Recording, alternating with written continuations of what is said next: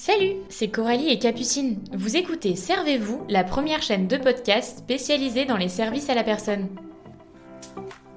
On espère que ce nouvel épisode vous plaira. Bonne écoute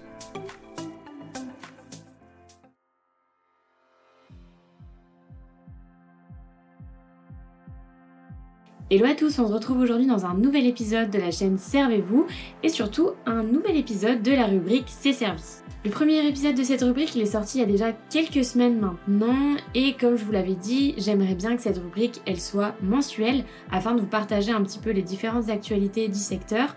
Maintenant, si vous n'étiez pas au courant et si vous ne suivez pas sur Instagram, sachez que tous les mercredis, en story, vous pouvez retrouver différentes actualités de la semaine passée avec un lien vers un article qui traite le sujet de façon plus approfondie. Donc voilà, si ça vous intéresse, n'hésitez pas à rejoindre l'aventure et à nous suivre du coup sur Instagram.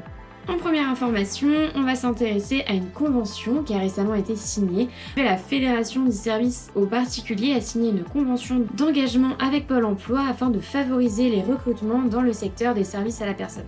Depuis plusieurs mois déjà, la fédération a sonné l'alerte d'urgence et a insisté sur la nécessité de recruter environ 1 million de personnes pour faire face aux besoins du secteur d'ici à 2030. Pôle Emploi a affirmé que le secteur est le premier en termes de recrutement avec un taux de 37,6% de l'ensemble des intentions d'embauche. Alors concrètement, quels sont les objectifs de cette convention? Alors on va les lister. Donc le premier, c'est de faire connaître les besoins en recrutement et surtout d'accompagner les entreprises du secteur des SAP. Ensuite, de promouvoir les métiers et les formations des SAP de renforcer les démarches inclusives et d'accompagner les dirigeants sur les secteurs pour vraiment leur donner les clés et aussi conseiller les entreprises, notamment celles en mode mandataire, sur l'accès aux différents dispositifs de Pôle Emploi. Pour la directrice du développement des services aux entreprises à Pôle Emploi, cette convention elle résulte de longs échanges et surtout elle traduit la volonté de Pôle Emploi de se mobiliser pour les secteurs en difficulté. On continue cet épisode en s'intéressant à une étude mise en avant par le défenseur des droits et l'OIT, donc l'Organisation internationale du travail. Cette enquête, elle met en lumière les discriminations présentes dans le secteur des services à la personne. L'étude, elle révèle de nombreux pourcentages alarmants et constate que beaucoup de salariés euh, femmes ont subi des violences sexuelles ou sexistes sur leur lieu de travail. Beaucoup reconnaissent aussi avoir été confrontés à de nombreux propos racistes. Je vais pas trop rentrer dans le détail parce que l'étude elle est vraiment longue, mais en tout cas je vous conseille euh, vivement d'aller vous renseigner et d'aller euh, la lire un petit peu plus en détail parce que voilà, il y a énormément de données et surtout énormément euh, d'informations intéressantes. Donc voilà, si ça vous intéresse, n'hésitez pas à aller regarder ça, je pense que vous la trouverez assez facilement sur internet. Ce qu'on peut retenir, c'est vraiment le caractère impératif de protéger les salariés et surtout de faire de la prévention, que ce soit bah, auprès des salariés, auprès du grand public, mais aussi auprès euh, des potentiels employeurs ou des entreprises du secteur. Troisième actualité de cet épisode, une nouvelle étude du Conseil de l'âge a montré que sans l'aide de l'État, moins d'un tiers des résidents en EHPAD auraient accès à cet établissement.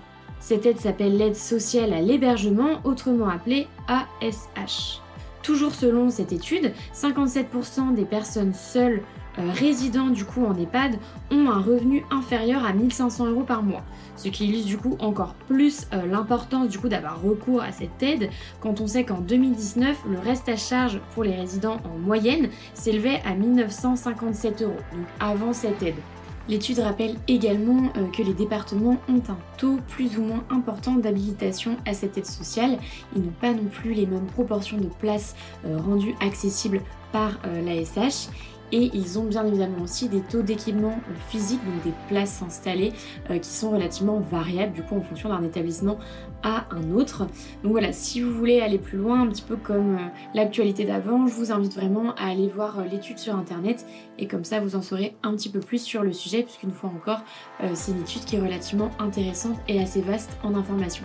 Et pour terminer, on va parler de l'augmentation du SMIC euh, au 1er janvier 2023. Donc c'est une actualité qui est un petit peu plus large parce que là on ne s'intéresse pas forcément uniquement au secteur des services à la personne, mais je trouvais ça assez intéressant euh, de vous le partager. Cette revalorisation, elle s'élève à 30 euros et elle est liée à l'inflation que l'on connaît et elle sera donc automatique et elle s'ajoute aux dernières revalorisations qu'il y a déjà eu en 2022. Le SMIC horaire sera élevé à 11,27 euros brut pour cette nouvelle année 2023.